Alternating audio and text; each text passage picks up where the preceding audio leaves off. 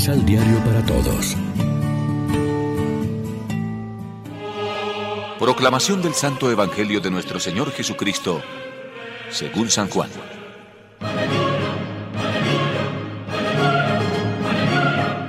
El primer día de la semana, muy temprano, cuando todavía estaba oscuro, María Magdalena fue a visitar el sepulcro. Vio que la piedra de entrada estaba removida. María estaba llorando afuera cerca del sepulcro. Mientras lloraba, se agachó sobre el sepulcro y vio a dos ángeles de blanco sentados, uno a la cabecera y el otro a los pies, en donde había estado el cuerpo de Jesús. Ellos le dijeron, Mujer, ¿por qué lloras? Les respondió, Porque se han llevado a mi Señor y no sé dónde lo han puesto. Al decir esto, miró hacia atrás y vio a Jesús de pie, pero no lo reconoció. Jesús le dijo, Mujer, ¿por qué lloras? ¿A quién buscas? Ella, creyendo que sería el cuidador del huerto, le contestó, Señor, si tú lo has sacado, dime dónde lo pusiste y yo me lo llevaré. Jesús le dijo, María.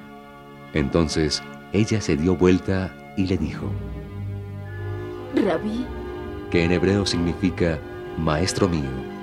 Suéltame, pues aún no he vuelto donde mi Padre. Anda a decirles a mis hermanos que subo donde mi Padre, que es Padre de ustedes, donde mi Dios, que es Dios de ustedes. María Magdalena fue a anunciar a los discípulos. He visto al Señor y me ha dicho tales y tales cosas. Lección Divina. ¿Qué tal amigos? Hoy es viernes 22 de julio, la iglesia se viste de blanco para celebrar la fiesta de Santa María Magdalena. Ya a esta hora, como siempre, nos alimentamos con el pan de la palabra. El Evangelio de hoy nos presenta la aparición de Jesús a María Magdalena, cuya fiesta celebramos en este día. La muerte de Jesús, su gran amigo, le hace perder el sentido de la vida, pero ella no desiste de la búsqueda. Va al sepulcro para volver a encontrar a aquel que le habían robado.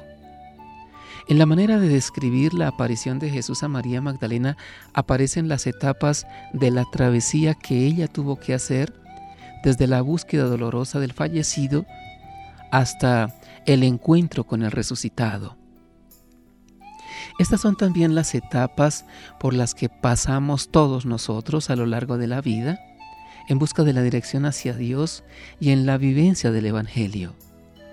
Es el proceso de la muerte y de la resurrección que se prolonga en el día a día de la vida. Es mientras ella se arrodilla cerca de la tumba con los ojos llenos de lágrimas que Dios la sorprende de la forma más inesperada. El evangelista Juan subraya cuán persistente es su ceguera. No se da cuenta de la presencia de dos ángeles que le preguntan y tampoco sospecha viendo al hombre a sus espaldas que ella pensaba que era el guardián del jardín. Y sin embargo descubre el acontecimiento más asombroso de la historia humana cuando finalmente es llamada por su nombre, María. Qué bonito es pensar que la primera aparición del resucitado según los evangelios sucedió de una forma tan personal. Que hay alguien que nos conoce, que ve nuestro sufrimiento y desilusión, que se conmueve por nosotros y nos llama por nuestro nombre. Es una ley que encontramos esculpida en muchas páginas del Evangelio. En torno a Jesús, hay muchas personas que buscan a Dios.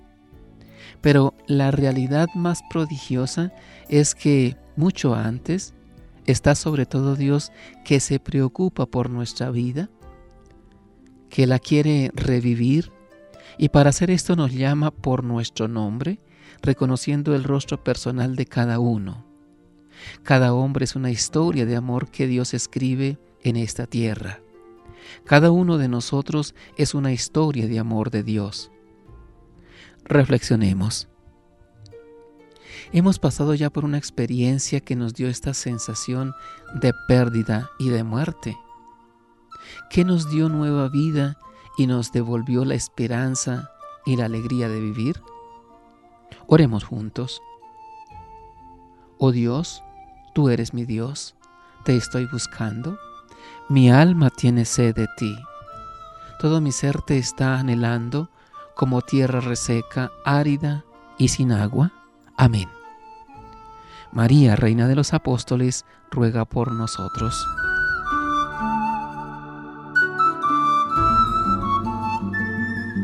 Complementa los ocho pasos de la Alexio Divina adquiriendo el emisal Pan de la Palabra en Librería San Pablo o distribuidores. Más información www.sanpablo.co Pan de la Palabra. Vive la reflexión.